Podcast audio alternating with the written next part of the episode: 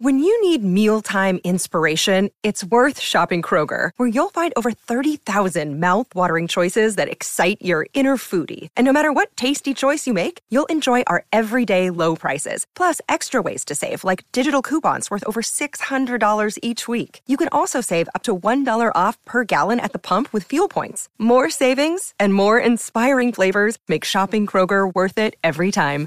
Kroger, fresh for everyone. Fuel restrictions apply.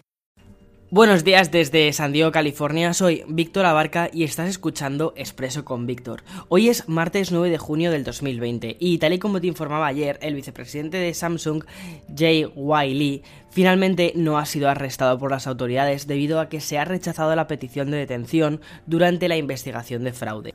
Una de las cosas que habían solicitado era que durante la propia investigación se detuviese a la persona que parecía culpable de, esto. Obviamente han rechazado esta propuesta a menos que existiesen muchísimas más pruebas para poder hacerlo.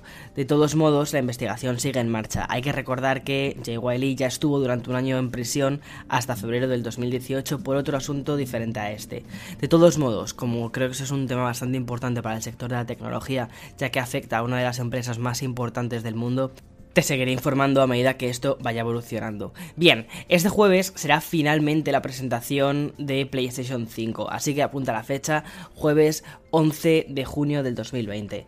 Este evento, que se retrasó unos días debido a las protestas del Black Lives Matter, donde la propia compañía declaró que ahora los ojos debían estar puestos en este asunto, en estas propuestas y en esta reivindicación, y no en el lanzamiento de una nueva consola. El vídeo, de todos modos, que suba la compañía a las diferentes redes sociales y plataformas, estará previamente grabado y no se emitirá en 4K, sino en 1080 30 fps, por lo que aún costará ver la capacidad técnica de la nueva consola, pero al menos nos podremos hacer una idea de cómo será el catálogo con el que parta y probablemente también incluso podamos llegar a ver la consola. A mí me parece algo prioritario ver la consola porque hay muchísimas especulaciones y además en un evento de presentación de PlayStation 5 en el que no se ve la consola, pues es como que, no sé, falta el invitado estrella, ¿no? Es decir, los juegos están ahí, sí, sabemos que van a, estar, pero en un evento de... No sé, es como si en, la, en tu fiesta de cumpleaños no apareces, algo parecido. Bien, IBM dejará de desarrollar y ofrecer su tecnología de reconocimiento facial, según ha dicho el CEO de la compañía. En este comunicado dijo, IBM se opone firmemente y no aprueba el uso de la tecnología de reconocimiento facial.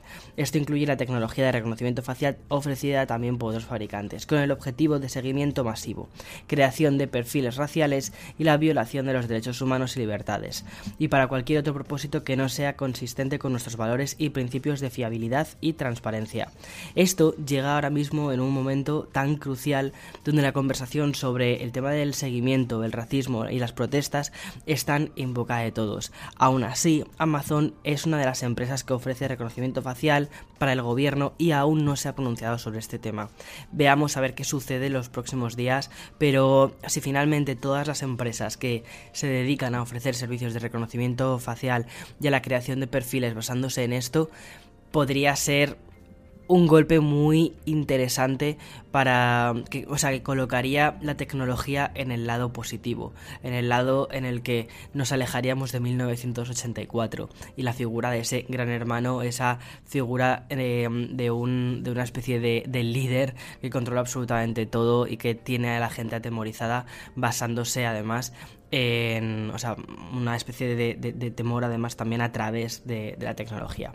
En fin, esta semana Bloomberg ha adelantado que Apple aprovecharía la conferencia del World Developers Conference de este año para anunciar la transición entre los procesadores Intel, que son los que tenemos actualmente, a, los, a, unos propios basados en arquitectura ARM.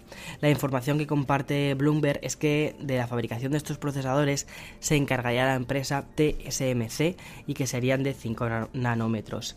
Estos procesadores podríamos llegar a verlos a partir del 2020 integrados en los nuevos Mac que salgan a partir de entonces. Este movimiento estratégico del cual ya se lleva hablando desde 2018 podría suponer un momento importante para la compañía debido a que aquí ya estarían contando con todos sus productos usando procesadores diseñados también por ellos mismos y con la misma arquitectura.